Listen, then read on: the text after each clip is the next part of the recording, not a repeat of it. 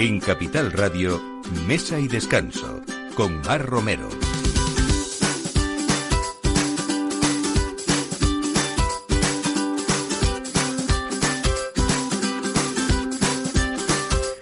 Buenos días, finalizamos este mes, pero hoy es domingo, como siempre, aquí en Capital Radio, en Mesa de Descanso, y como siempre también ponemos esta mesa pues eh, llena de novedades, de sugerencias, de gente que nos hace felices al fin y al cabo, tanto en la gastronomía como en el mundo del vino. Hoy, por ejemplo, pues tenemos que contar que a pesar de la pandemia en Madrid no paran de inaugurarse establecimientos.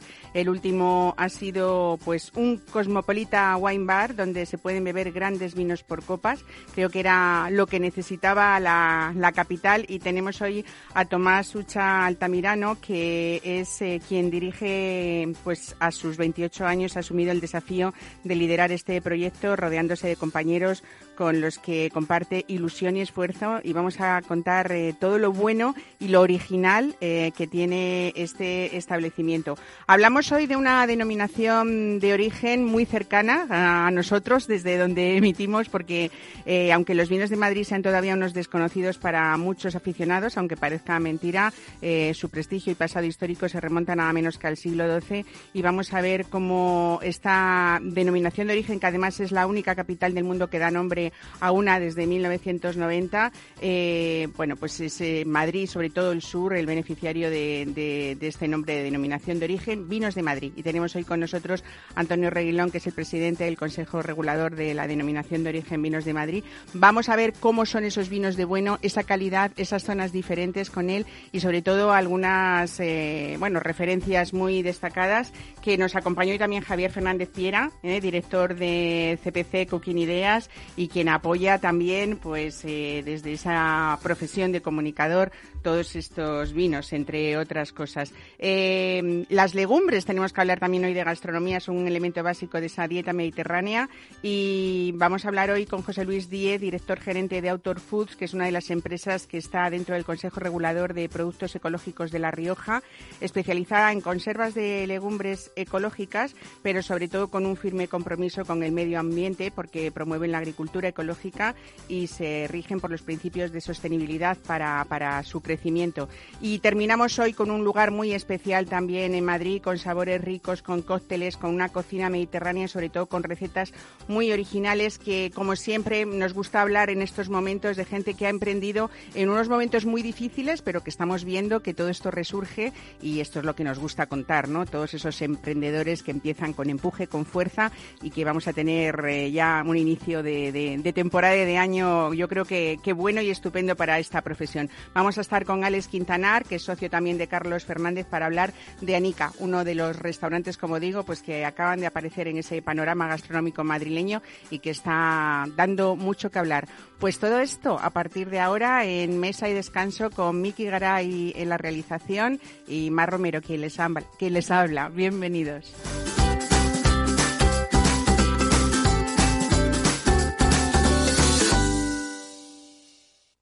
Descubre todos los paisajes del vino con Rutas del Vino de España, la marca referente del enoturismo en nuestro país. Bodegas, por supuesto, pero también museos, castillos, molinos, catedrales y naturaleza. Montañas, ríos, cañones, lagunas, playas y la mejor gastronomía. En pareja, en familia, con los amigos, hay un plan perfecto en cada una de las 32 rutas que forman parte de las Rutas del Vino de España. Entra en la web de Rutas del Vino de España y comienza tu viaje. Mesa y Descanso con Mar Romero. Birds flying high, you know how I feel. Sun in the sky, you know how I feel. Reeds drifting on by know how I feel. It's a new dawn, it's a new day, it's a new life. Yeah, it's a new dawn, it's a new day, it's a new life for me. Yes, and I'm feeling good. Pues empezamos hablando de esta cita casi obligada en la que se ha convertido en poquísimo tiempo, bueno, pues, pues es un lugar que hay que conocer. Tomás Ucha, bienvenido, buenos días. Bueno, quien cuente esto, ¿no? 28 años eh, y desde luego también un recorrido ya importante porque tú has estado trabajando en Mugaritz o en el 110 de Tailandia de Londres. Eh, en fin, este desafío de liderar este proyecto, eh, yo creo que era como, como un caramelito que se han puesto en la boca, no solo a, a ti, sino ese equipo que, has formado, siete sumilleres nada menos, eh, también, eh, bueno, pues ellos jefes de sala y, sumilleres de, lugares importantes, ¿no? Sí, totalmente. Bueno, eh, Berria nace un poco con la idea de dos cosas, darle valor al vino y sobre todo también darle valor al, al servicio eh, siete sumilleres, como, como bien has dicho. Eh, cuando llegué, cuando me contaron el concepto, yo le dije a, a, mi jefe, si quieres que esto funcione, necesitas tener sumilleres que te, que te vendan, te recomienden y te cuenten historias de, de vino, ¿no? que sepan sobre todo, pero que también hayan tenido, que es lo que os ha pasado un poco, la, la libertad y la capacidad para, para, gestionar. ¿Tú quieres a medio plazo? ¿Con cuántos vinos quieres, quieres contar en Berria? A ver, no hay un, no hay un, no hay un límite. ¿no? porque también la bodega es, es, la que es, tendríamos que crear otra, no sé, en el medio de la sala o donde, o donde tuviéramos sitio, pero la idea más que tener más vino sería que el concepto funcione para abrir otro en otro lugar. Ajá. Bueno, la propietaria, vamos a hablar de ella, Gabriela Alcorta, que también es decoradora y trabajó además en el sector del lujo antes de dedicarse a la, a la restauración. Tenía claro que necesitaba un local muy especial, ¿no? Pues bueno, un wine bar un cosmopolita, ¿no? Sí. Como los hay en Londres o en Nueva York. Fíjate que Madrid siempre ha sido, bueno, pues, pues, eh, pues eso, esa capital que recibe turismo y esperemos que a partir de ahora, pues empecemos a tener mucho, mucho más. Pero que nos faltaba todo esto, ¿no? Un lugar donde estuvieran los mejores, no solamente los mejores vinos del mundo, sino que esa oferta eh, pudiera darse por copas, que creo que es lo más mm, señero que puede decirse sí, de Berria, ¿no? Totalmente. Yo esta, esta idea es muy londinense, neoyorquina eh, allí los mejores wine bars, los mejores wine bars del mundo. Eh, todo el equipo está formado por sumilleres. Te digo de algunos que tienen hasta 15, 20 sumilleres. Tienen una, una capacidad de rotación diaria brutal y sobre todo le dan mucho valor al, a los vinos por copas, ¿no? Que tengas una gama muy amplia, un rango desde precios bajos hasta muy altos para distinto tipo de, de clientela. Uh -huh. Y eso es un poco lo que es Berria. Bueno, tenéis una oferta, como estamos contando, yo creo que, que, es sin parangón, no sé si me equivoco, pero creo que incluís alrededor de unos 50 vinos por, por copas, ¿no? Tenemos, sí. Eh, ¿Y cómo están, cómo oscilan esos precios, Tomás? Pues mira, desde 4 euros hasta 120 euros ahora mismo. La están. copa, ¿no? Exactamente. Cualquiera que nos escuche dirá, 120 euros una copa, qué locura, ¿no? O qué, bueno, eh, pero hay que dar esa explicación de que es la oportunidad de esos grandísimos vinos del mundo, eh, que no todo el mundo eh, podemos eh, llegar a ellos y acercarnos a ellos, pues eh, para una ocasión especial probar un vino único eh, por ese precio quizá sea la posibilidad de llegar a, a, a esas referencias. Totalmente, ¿no? al final yo siempre digo, yo si voy a un sitio y me ponen Chateau d'Yquem, que lo puedo probar a 120 euros y no me puedo comprar la botella, pues una copa para, para entender el vino, para ver lo que es, no me lo, me lo podría permitir, ¿no? Uh -huh. Entonces, bueno. Bueno, hay que ver un poco todo el concepto porque, claro, eh, para que nos situemos eh, o quienes nos escuchan se sitúen, eh, estamos justo en la mejor esquina de la Plaza de la Independencia, enfrente de la Puerta de Alcalá, del Retiro, con una terraza preciosa y con un fondo que desde ahí ya se ve pues el protagonista que son esas tres cavas de vinos que tenéis, una por encima de toda la barra que están eh, los, los y camareros y luego en el piso superior pero que desde abajo, desde el comedor se ven otras dos, una dedicada exclusivamente a espumosos, ¿no? Sí, exactamente. Bueno, la idea un poco de Berria era que es el momento que entras, estás rodeado de un ecosistema eh, que es el vino.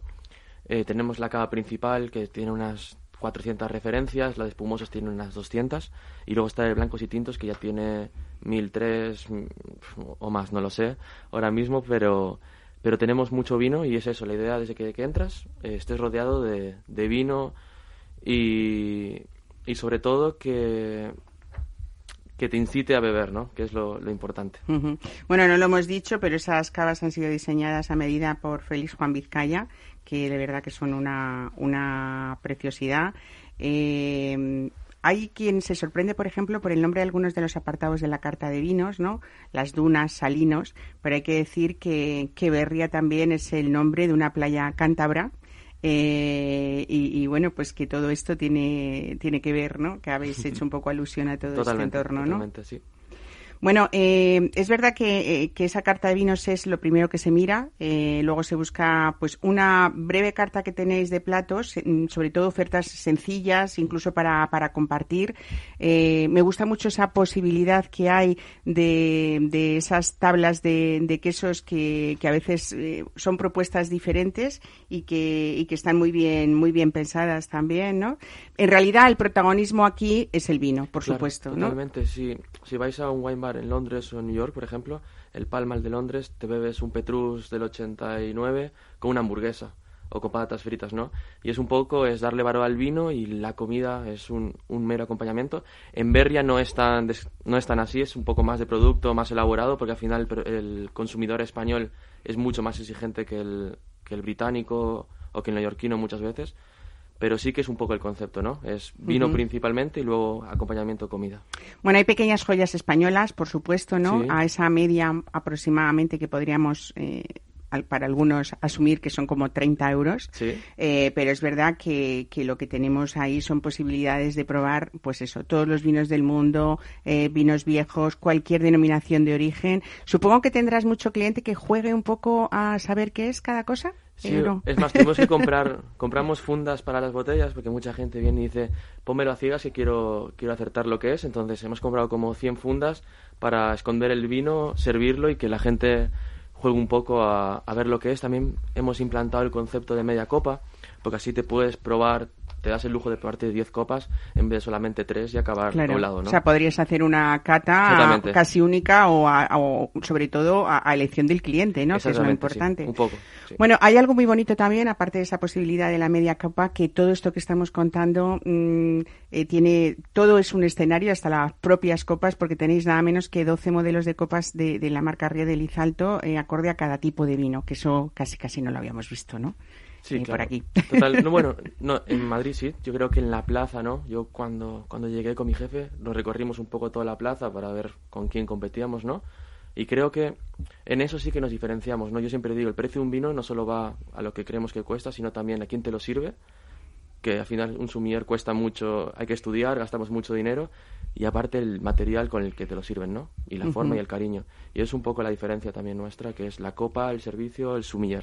Claro, es que es todo eso, no solamente la posibilidad, como decimos, de probar esos grandes vinos del mundo, sino que estás acompañado y asesorado por unos profesionales. Totalmente. Y luego después, lógicamente, nadie mejor que vosotros para saber cuál es la temperatura ideal de, de cada vino Totalmente. y cómo, cómo se sirven esos vinos. Al final, eh, es todo una experiencia y además una combinación, yo creo que aparte de diferente, bastante atrevida atrevida y divertida también, ¿por qué no, no? Sí, totalmente. El wine bar siempre es sinónimo de, de diversión, ¿no? De desenfadamiento, de, de, todo esto. ¿Cómo es el vino, no? ¿Cómo es desenfadado, es libre y, y, bueno, estamos encantados con el, con el proyecto. Qué bien, pues nada, ocasiones únicas para, para probar vinos diferentes. Eh, para ti supongo que ha sido, mm, bueno, pues eso, la posibilidad de, de que te dejen carta libre. Mm. Eh, también, como decíamos, traíais todos una experiencia sí. importante en, en lugares eh, diferentes, pero yo creo que estáis como en vuestra salsa, por decirlo de alguna manera. Sí, totalmente. ¿no? Cuando, cuando te dan libertad,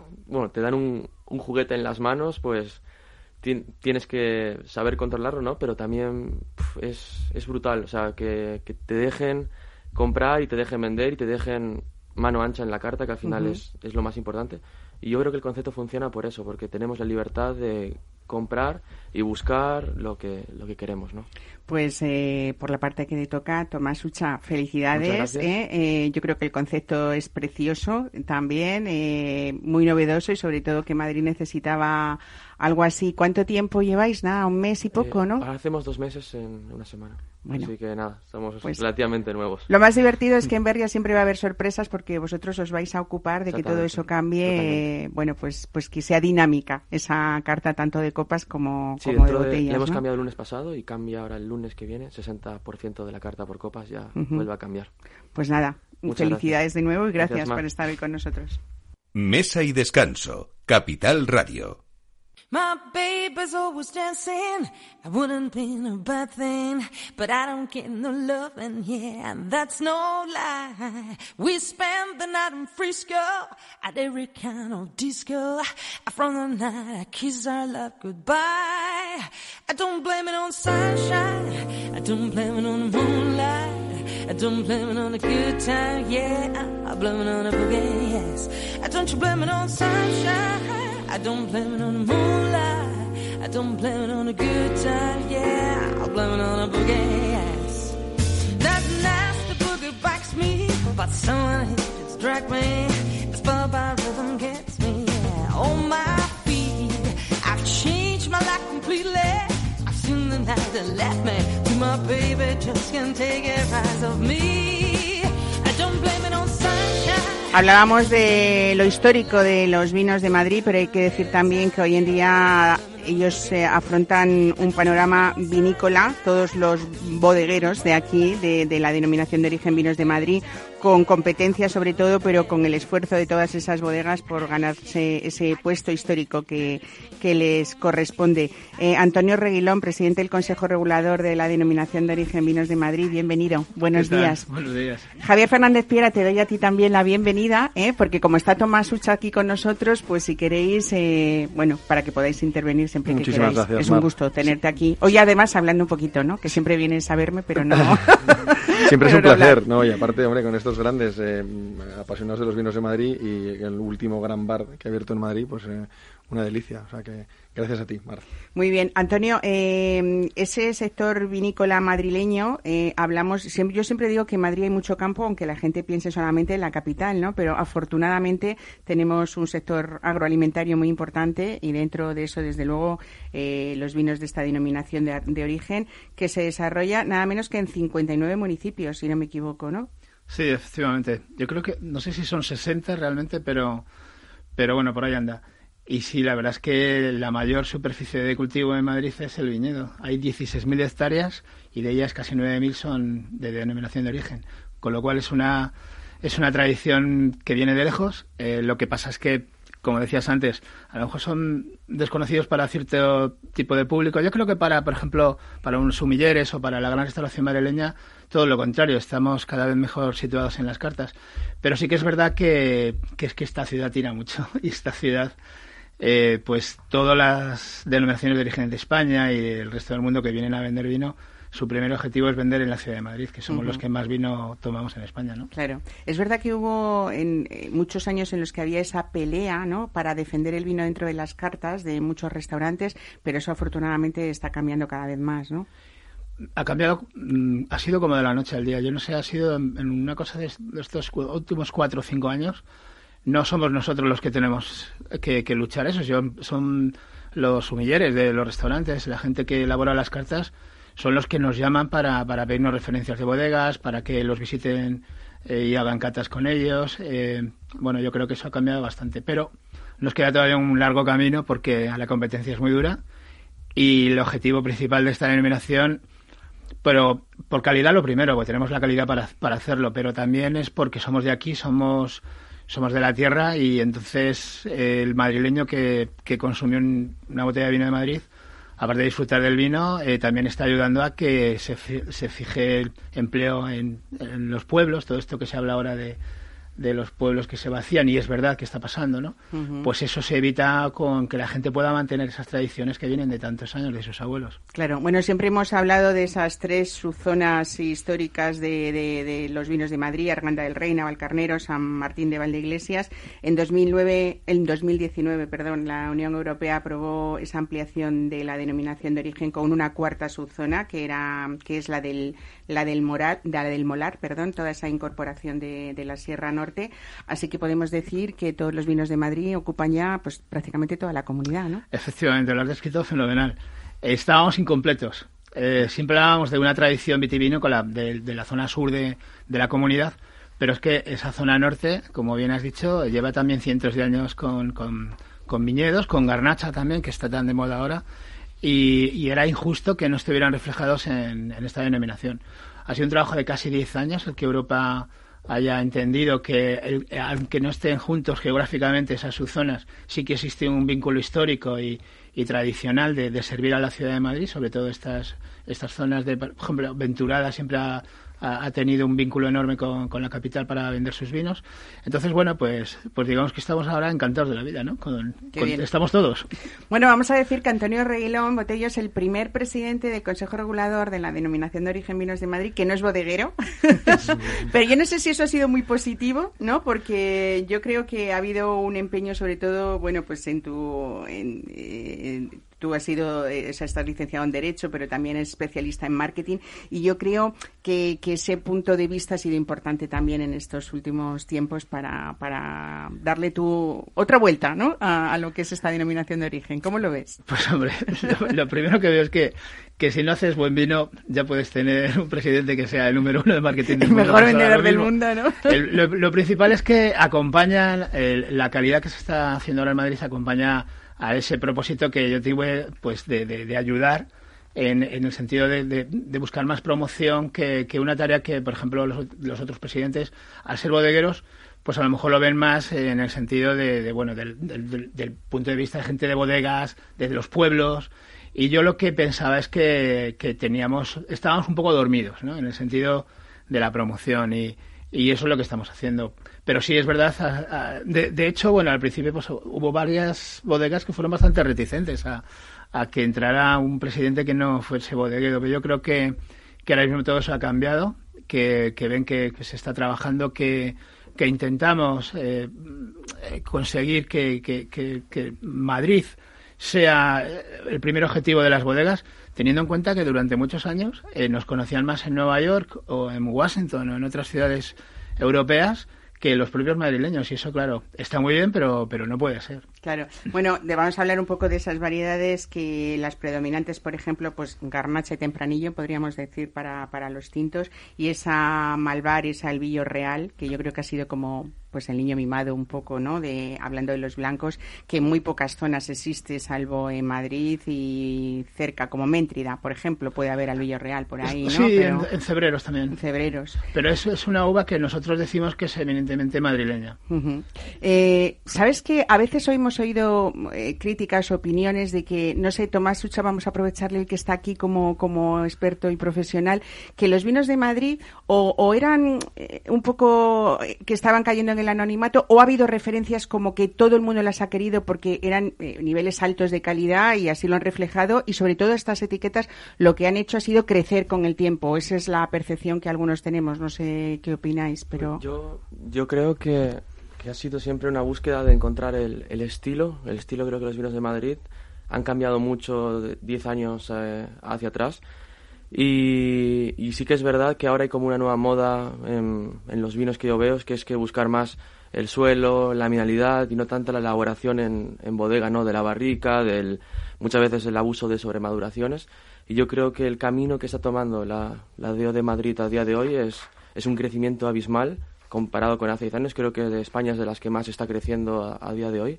Y es por eso, ¿no? Porque la gente ha parado un poco y ha dicho, por aquí vamos mal, vamos a coger otro camino. No sé si está de acuerdo o no aquí, pero, pero es mi opinión. Antonio, es, bueno, di, Sí, no, eh, vamos a ver, voy a, ser sincero. Yo cuando entré, eh, la verdad es que había una corriente en, en la DEO Madrid eh, que, que, parecía que enfrentaba unas zonas con otras por el tema de la, la zona de las bodegas que están más cercanas a, la, a las estribaciones de Gredos por, por un grupo de gente joven que estaba pues viendo que, las garnachas que estaban antes vilipendiadas pues era una uva de una categoría excepcional sobre todo con las cepas viejas que hay en Madrid que somos la denominación de España que más cepas viejas tiene en porcentaje de, todo el conjunto de, del viñedo lo cual es muy importante.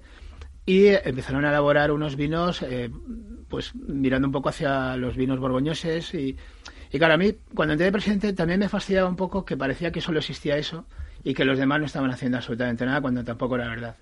digamos lo que hemos conseguido en estos años es que nos hemos puesto todos de acuerdo.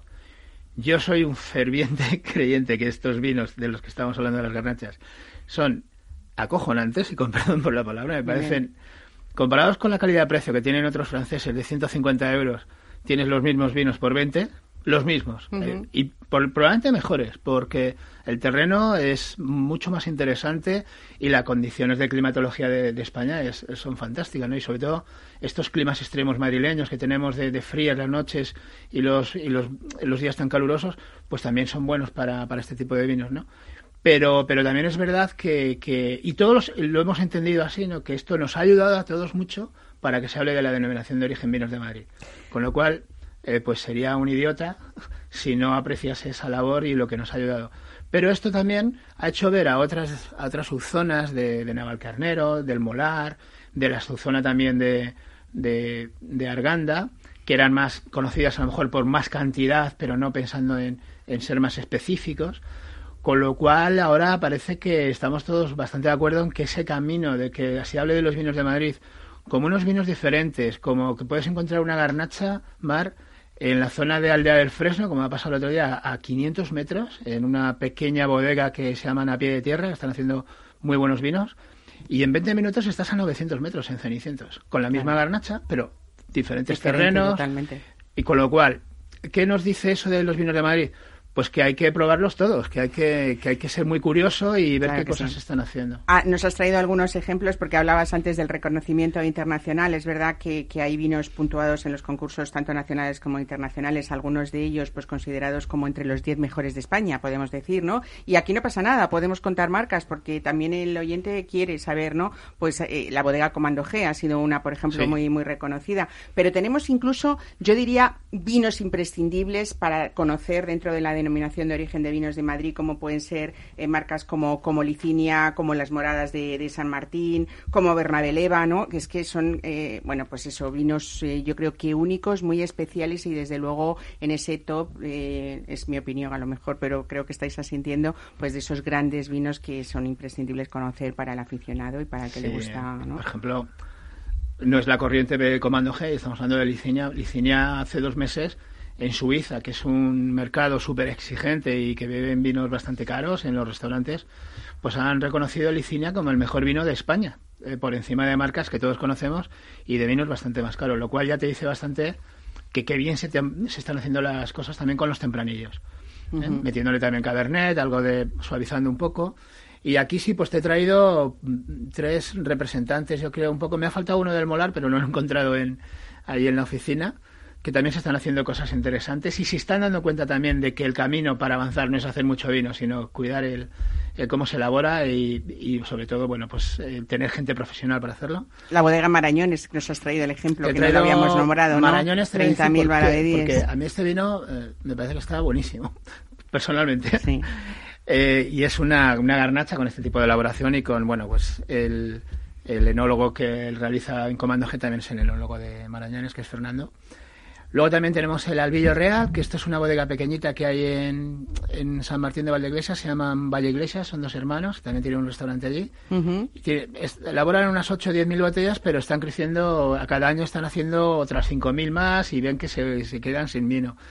Y este es un albillo eh, pues premiado también, eh, orgullo de, de, la zona, eh, desde luego es, es una uva que antiguamente era de postre el albillo real. Y estaba muy buena, pero se pensaba que para vino no, no, no valía. Y luego ha traído una histórica de Madrid, que es el Regajal, que es una bodega que hay en Aranjuez, con una finca de mariposas, probablemente la finca más eh, variopinta en, en estos...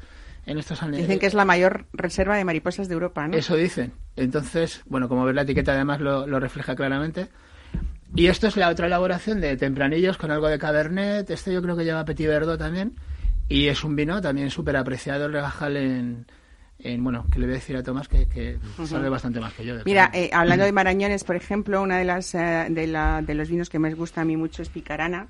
Y de esto hay que hablar también un poco. Eh, Javier, te doy paso a ti también porque hemos hablado de todo ese cambio que ha habido en los últimos 15 años, podríamos decir, de la denominación, pero en los últimos como un salto enorme, como estaba contándonos Antonio, eh, pero es verdad que hay que dar mucho protagonismo también a esos jóvenes enólogos que han luchado para que esto sea mucho mejor, más reconocido y desde luego han hecho una labor maravillosa en cualquiera de las, de, las referencias o de las bodegas, algunas muy jóvenes relativamente, que de las, de las que estamos hablando, ¿no? Sí, no hay duda que eso es una tendencia que eh, vamos a decirlo también de verdad, no es exclusiva de Madrid. Eh, en muchas regiones de España hay denominaciones que podemos decir emergentes, pues porque eh, hay una tradición vinícola y, el, el, joven, el nieto, digamos, del dueño del viñedo, dice, oye, aquí podemos hacer las cosas mejor y, ahora se sabe más, lo que contaba antes también Tomás, ¿no? Hay mucha más formación, la formación es importantísima y conocemos mejor esos suelos, conocemos mejor los efectos del clima. Las posibilidades, ¿no? Que se pueden... En el caso de Madrid, pues lo que ha contado Antonio, es eh, dentro de una región tener diferencias de altitud y, esa integral térmica del día a la noche que hace que las maduraciones y que las uvas eh, puedan, bueno, pues, pues descansar, ¿no? Como quien dice, para, para que sea más tranquilo, pues hace... Eh, unos vinos como lo que estamos haciendo ahora, que son de verdad vinos que empiezan a triunfar en los concursos internacionales y, hacia allí va la, la denominación de origen, porque al final mm, el reconocimiento, aparte de encontrarlo en el consumidor, bueno, pues hay que encontrarlo en el sector, en los profesionales. Antonio, incluso hablamos de vinos dulces. Estoy acordándome, por ejemplo, de ese moscatel de grano menudo que tiene en bodegas como Bernabeleva, por ejemplo, que, bueno, pues que, que decimos, a veces no asociamos Madrid a tanta diversidad, ¿no? Eh, en, cuanto, en cuanto a los vinos, por lo que tú estabas contando, pues por la, altitud, por, por los terrenos, por esa recuperación de variedades que se ha hecho también, ¿no? Sí, mira, uno de los proyectos que, tenemos y que este año va a ser una realidad, vamos, de hecho nos quedan unos días para llevarlo a pleno ya, es la zonificación de, de Madrid. Y es que la gente pueda eh, especificar más todavía el, de dónde viene, de dónde proviene esa botella de vino. Y estamos hablando de, de vino de parcela, vino de paraje, vino de pueblo. Todo esto que siempre pues las bodegas cuando le das un poco el, el rollo diciendo es que la normativa hay que cumplirla, pues ahora la van a poder cumplir y van a poder poner, pues que yo no sé, una botella de estas puede ser 1.500 botellas solo de una finca determinada con, con una altitud específica, un terreno, y eso supone que son más ingresos también para las bodegas, puesto que la gente, al reconocer un vino tan especial, lo tiene que pagar también, ¿no? Entonces, bueno, ese es un poco ese camino, ¿no? Que, que yo creo que en unos meses será, nos pondrá todavía un poco más en, lo que se habla de, lo que está pasando en Madrid, ¿no? Bueno, mañana estrenamos mes de junio, así que todos estamos ya desde hace unas semanas deseando de salir, de disfrutar eh, y desde luego en la denominación de origen vinos de Madrid supongo que hay muchos planes también de visitas a bodegas y, bueno, pues de, conocer todos y de disfrutar también. ¿Empiezan a abrirse esas bodegas al enoturismo de nuevo? Bueno, de hecho llevamos eh, durante el confinamiento y bueno, y ahora con el tema de que de la Comunidad de Madrid no se podía salir, pues los madrileños han conocido sin querer, eh, a fuerza, han tenido que ir a los pueblos. Nos quedamos aquí, ¿no? Y han descubierto que desde, desde Berria, por ejemplo, desde, desde la Puerta del Sol a una bodega en Navalcanero se tarda 20 minutos. Claro, eso es lo bueno, ¿no? Y, o se puede ir en metro a la cooperativa de Arganda, que también hace no turismo y se puede visitar el viñedo. Tenemos veintitantas bodegas de las 51 haciendo no turismo y otros tantos municipios y el vino es ese conducto, ese, ese tren donde nos montamos, pero que gracias a conocer esa bodega y cómo se elabora, también vamos a conocer ese patrimonio cultural y artístico de nuestros pueblos y la gastronomía que es tan importante. Y, y eso es algo que, que, que, siempre nos daba mucha rabia, que la gente se chupase 200 kilómetros un día para ir a una bodega en Ribera del Duero, cuando tiene cosas muy interesantes nos pasa en general a los españoles, ¿no? Que siempre nos gusta conocer lo más lejano y lo de, lo de cerca lo vamos dejando para algún día que al final a veces nunca llega, ¿no? pero bueno. Pues sí, la verdad es que es así, pero bueno, eh, hay que verlo en positivo. El enoturismo de Madrid, este año además hemos sido reconocidos como una nueva ruta de las rutas del vino de España que nos han certificado que hace un trabajo también muy importante de las bodegas y de todos, porque no turismo son bodegas, pero son pueblos, son restaurantes que forman parte del proyecto, son casas rurales, son agencias de ocio que también ofrecen estas rutas, son empresas que se dedican a hacer naturaleza y que también encajan muy bien es que con el vino encaja cualquier cosa. Desde luego, desde luego que sí, ¿no? Y en esta hora mucho más. Bueno, os invito si queréis a que os quedéis. Vamos a hablar ahora pues de otro punto importante dentro de nuestra dieta mediterránea, que son las legumbres, que a veces se nos olvidan. Y en verano también, por supuesto, se pueden tomar legumbres y ahí está esa rica cocina tradicional y novedosa que, que podemos tener para echar manos de ellas. Así que vamos a hablar eh, ahora con José Luis Díez, que es el director gerente de Autor Foods, que es una de las empresas, como les decía, al principio, que está dentro del Consejo Regulador de Productos Ecológicos de La Rioja. Mesa y descanso con Mar Romero.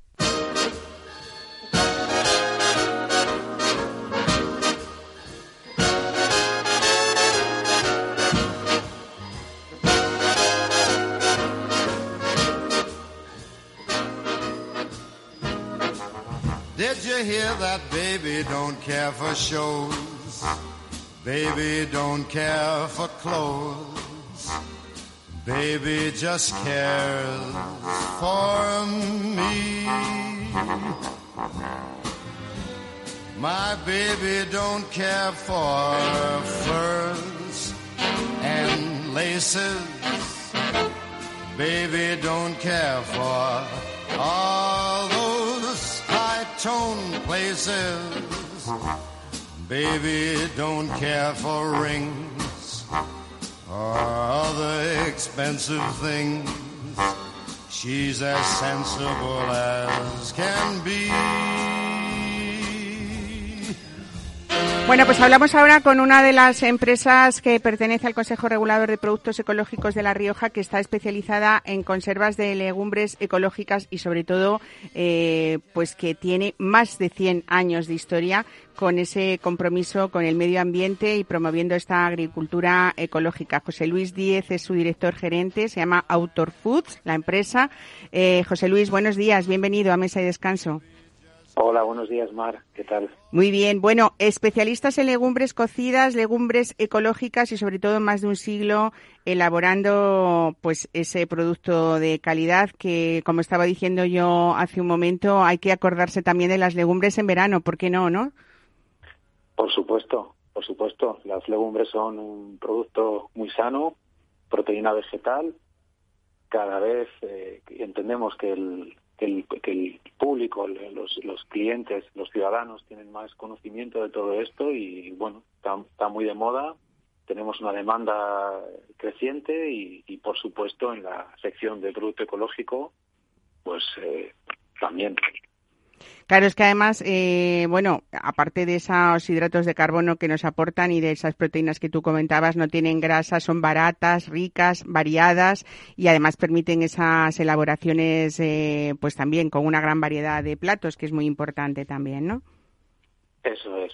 Permiten tanto la cocina de, de cazuela como, como las hemos consumido tradicionalmente, pero la gran variedad de legumbres que, que, podemos ofrecer también se pueden consumir en frío, en ensaladas, en productos más eh, orientados a, a, menús de verano. José Luis, eh, un siglo de vida da, da para mucho porque nacisteis eh, en 1918 cuando fundasteis la, la fábrica y fuisteis una de las primeras conserveras de toda España, ¿no? Así es. Es más de un siglo de experiencia en el sector de las conservas y esto demuestra nuestra capacidad para adaptarnos a los cambios del mercado y, la sociedad, así como a los gustos y los hábitos de los consumidores. Son más de 100 años y hemos ido especializándolos en conservas, sobre todo legumbre, tanto en convencional como en ecológico, como comentabas tú antes.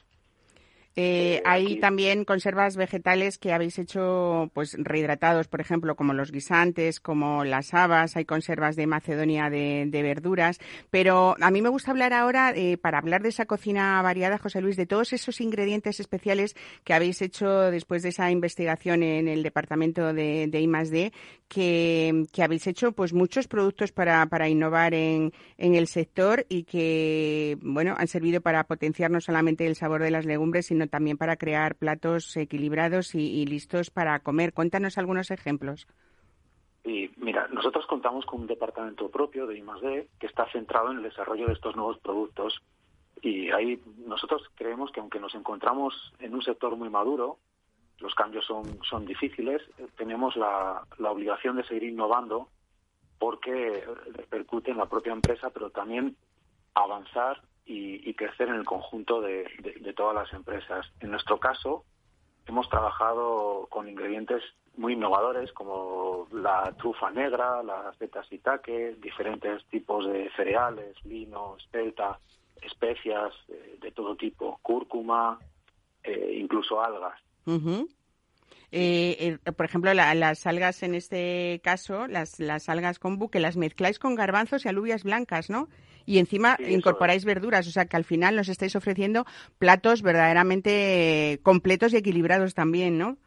Efectivamente, muy equilibrados, muy, muy ricos en nutrientes y muy cómodos de, de consumir porque basta con calentarlos y, y están listos para, para el consumo.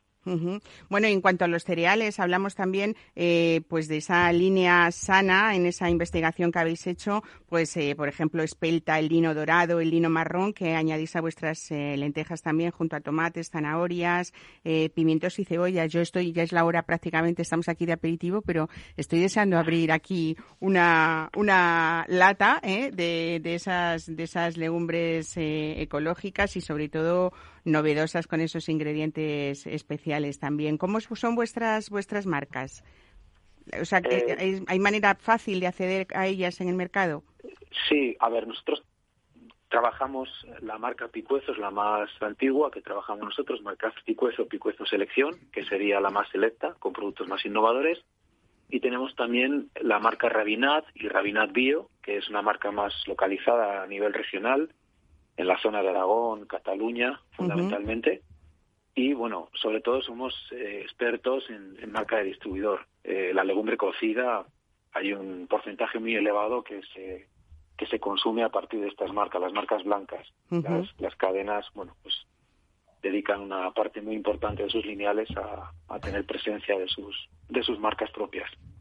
Muy bien, pues José Luis Díez, director gerente de Autor Foods, desde luego muchas gracias por, contarnos esto y sobre todo gracias eh, por cuidarnos en ese, con ese elemento básico de la dieta mediterránea que son las legumbres y con esas eh, novedades también que con esos productos ecológicos nos ayudáis a, ser más sanos y más creativos también. Así que muchísimas gracias. Buen fin de semana.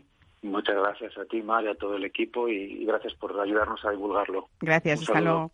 Mesa y Descanso, Capital Radio.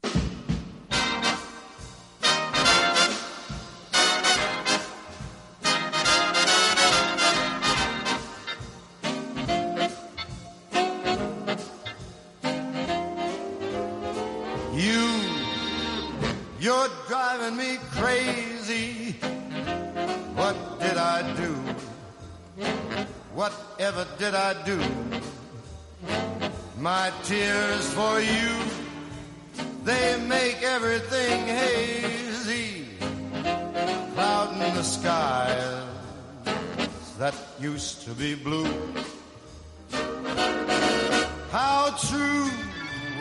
Bueno, pues como aquí nos eh, gusta mucho mezclar cosas en mesa y descanso y para eso tenemos eh, pues esa rica variedad a lo largo y ancho de nuestro país.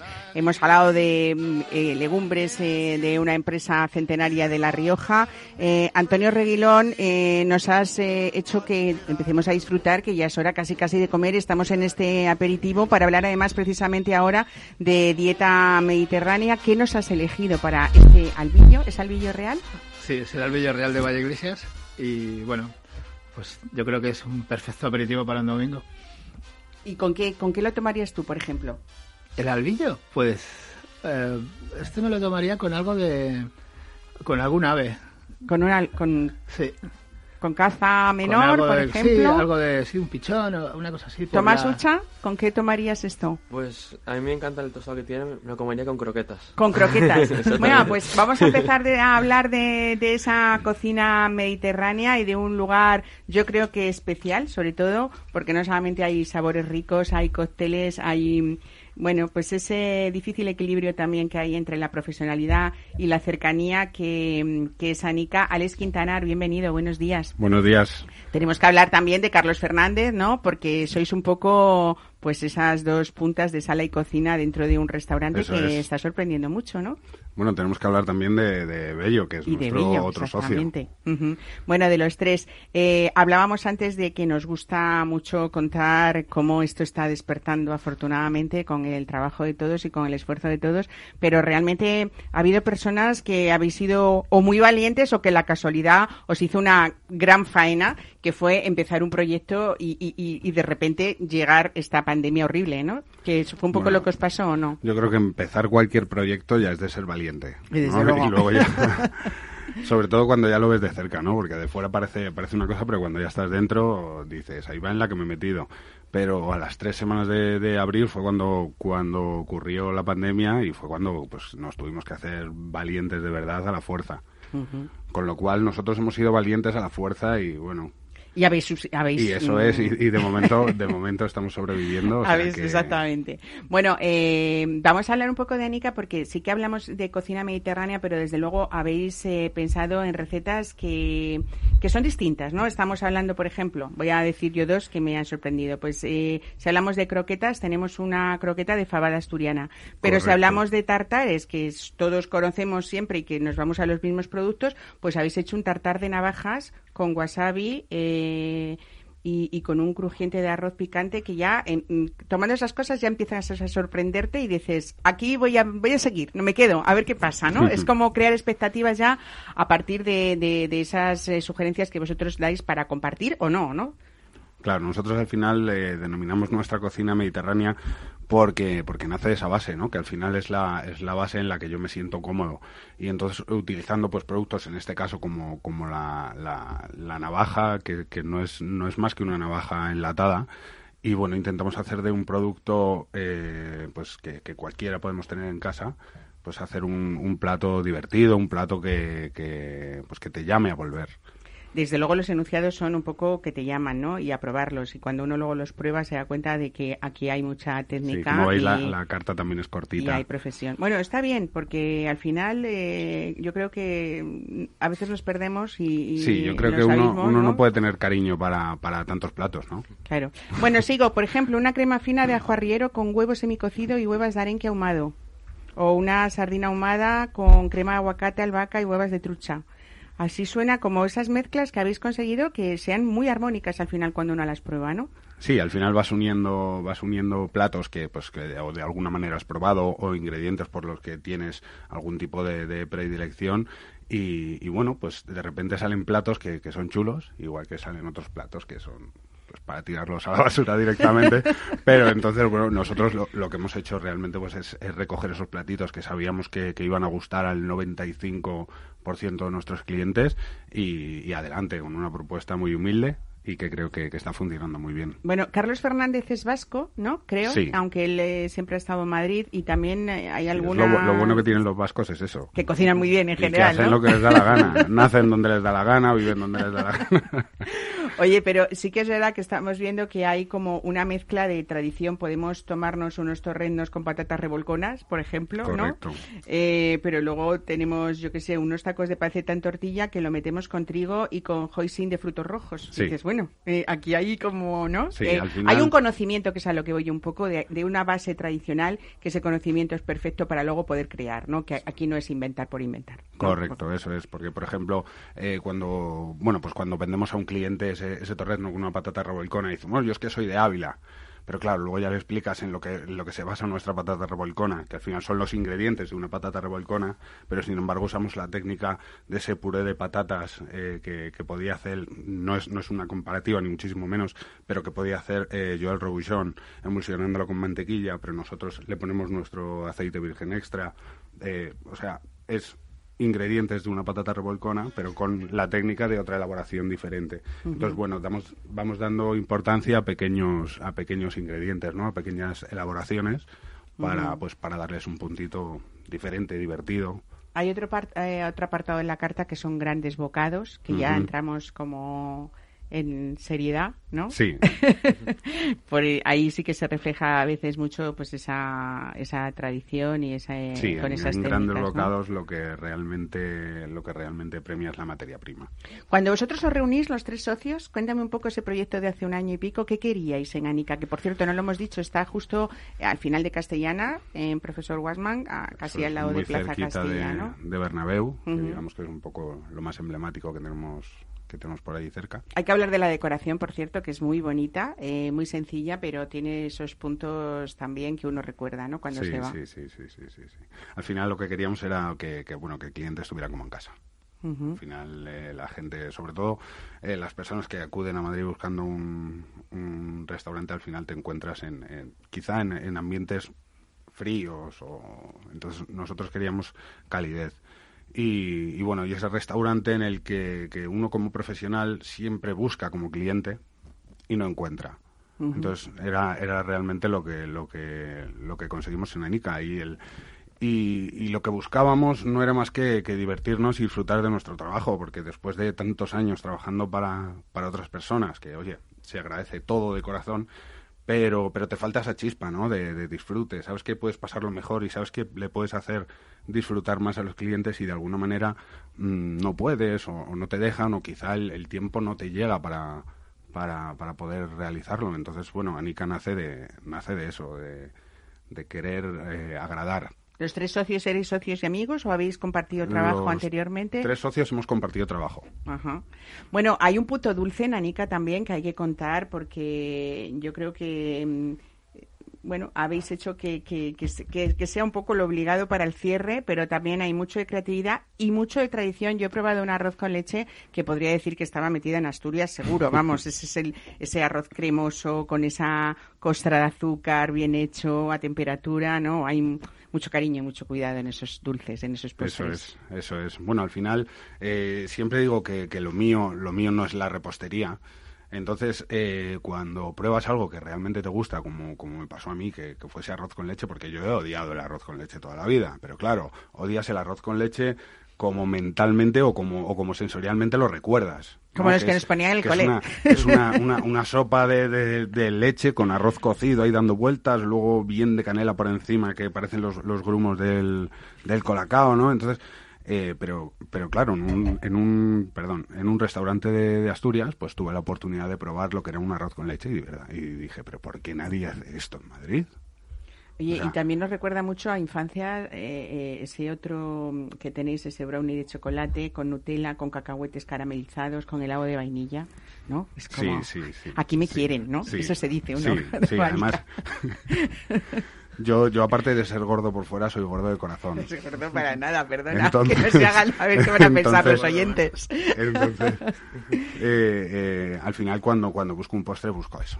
O sea, yo si voy a un restaurante y pido postres porque quiero comer dulce y, quiero quiero algo pues que sea mm, me gusta lo empalagoso. Y yo creo que siempre en una carta tiene que haber un postre empalagoso. Y para los golosos para los golosos sí, sí sí, creo que, nuestro brownie se lleva creo que se lleva la punta oye que eh, Tomás Ucha con un con un brownie de chocolate con cacahuete caramelizado con helado de vainilla dinos uno de los grandes vinos que puede haber en Berria ya pues mira, yo me tomaría como es tan goloso como él dice algo que que fuera dulce pero que tuviera frescor y acidez. Me tomaría quizás un madeira, un, un verdelio medio seco, que tendría esa complejidad, frutos secos y todo esto, pero aparte acidez, para limpiarte un poco esa parte, esa parte golosa, ¿no? Qué bien. Bueno, eh, además, Alex, tenéis eh, servicio a domicilio, nos podemos llevar a casa, eh, incluso hacer un evento privado y pediros auxilio, ¿no? Eso es. O, asesoramiento y ayuda, ¿no? Sí, sí, sí. ¿Cómo hacéis todo esto? Bueno, nosotros, eh, pues, eh, al comienzo de, la pandemia fue cuando nace un poco, pues, esta idea de la cual no teníamos, no teníamos nada pensado antes, pero claro, queríamos hacer un formato de, de takeaway, eh, pues más o menos elegante dentro de nuestras posibilidades. Entonces nos llevó, nos llevó un mes y medio conseguir un formato más o menos decente y, bueno, nada, simplemente pues que la persona que, quiera se ponga en contacto con nosotros, eh, siempre pues con un previo aviso para, para, para poder enviar los productos en, en, su, en su máximo esplendor y, te podemos enviar una cena un martes para realizarla un viernes. Eh, con todo envasado al, vacío, separado, con instrucciones de regeneración, eh, emplatado, o sea, un poco una guía como si fuera un, montar un mueble de, Ikea, pero en, que, el resultado esté a, rico, a modo gastronómico. Claro, porque, por ejemplo, eh, yo una de las experiencias que todos hemos tenido en, en estado de traernos a casa a domicilio, ¿no? Ha habido que adaptarse a los tiempos todos, pero es verdad que hay recetas que resultan fenomenal para que lleguen a casa y ponerlas y hay otras que casi es mejor que nos las dejéis a medias de elaborar y nosotros terminarlas en casa. Eh, a mí me pasa concretamente con las croquetas porque son pueden ser maravillosas, pero cuando llegan a casa ya totalmente hechas se nos ha caído toda esa crujiente o toda esa sensación de textura que tenemos que tener, ¿no? Entonces hay cosas que es mejor que nos las dejéis y que trabajemos un poquito en casa para, para que esté perfecto, ¿no?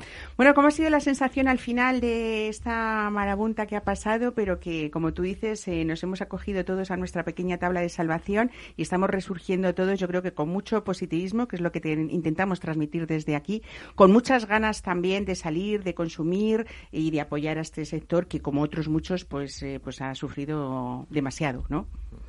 Bueno, el miedo, el, miedo lo hemos tenido en el cuerpo, pero a mí llamarme, llamarme iluso. Mi madre siempre me dijo que mi cabeza siempre estaba en otro mundo y, me he dado cuenta después de, después de que ha pasado esta pandemia, porque, porque bueno, sí he tenido miedo, pero no la he vivido como, como posiblemente pues, se haya podido ver en las televisiones o como, como eh, otras personas que trabajan en el sector. Para mí el principio fue como, como un pequeño descanso, o sea, fue como, fue como un parón, lógicamente, como negocio, hemos tenido pérdidas, pero tampoco podíamos hacer nada, ¿no? Y al final lo único que, sé hacer en esta vida es trabajar.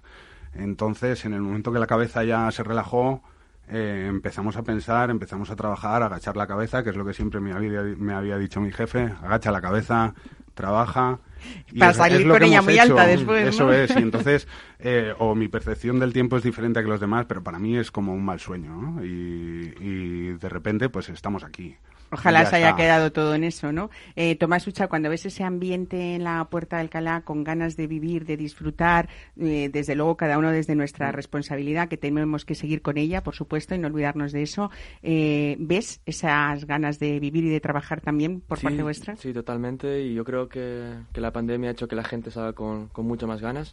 Y yo siempre digo que durante la pandemia nos aprendimos nuevas habilidades y nuevos hobbies y creo que la comida y la bebida fueron de los que estuvieron uno de nuestros grandes consuelos, sí, ¿no? totalmente. Eh, Antonio Reguilón en el campo también y sobre todo el sector de las bodegas hablábamos del sector hostelero, pero al final uno es tan dependiente del otro que, que inevitablemente van casi a la par en ese sufrimiento y en esas pérdidas importantes también. Pero bueno, volvemos un poco a dar esa nota de positividad, ¿no? Dentro del campo madrileño. Totalmente yo. Aparte de preocuparme por las bodegas, por supuesto me, me preocupaba mucho por la restauración madrileña, porque son nuestros ojos, son donde la gente ve realmente el resultado del trabajo.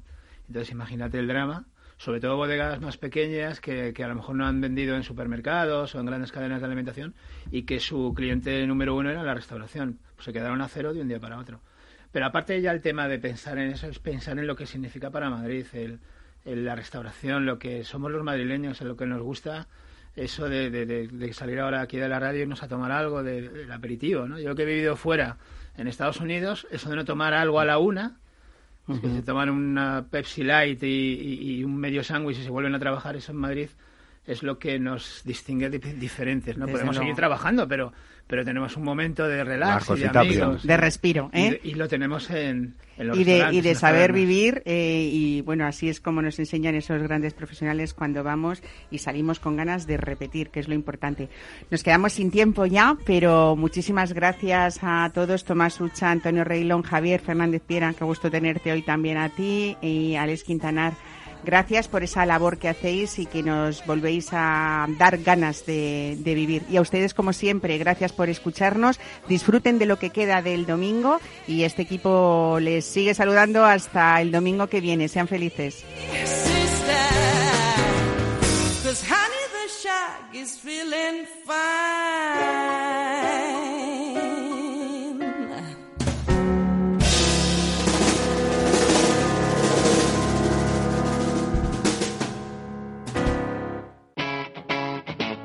Capital Radio.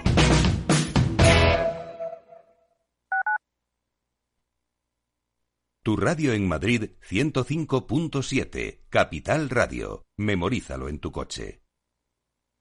Restaurante Ferreiro, todo el sabor de la cocina asturiana con los mejores pescados de pincho de nuestros mares y nuestras carnes del Principado. Recetas sabrosas y actualizadas junto a los platos más emblemáticos de la alta cocina asturiana. La fabada, premio la mejor de Madrid 2017 y las verdinas con bogavante y almejas. Pruebe nuestro famoso arroz con leche y nuestros menús diferentes en cada temporada. Calle Comandante Zorita 32, teléfono 91 553 9342. Una recomendación del programa gastronómico Mesa y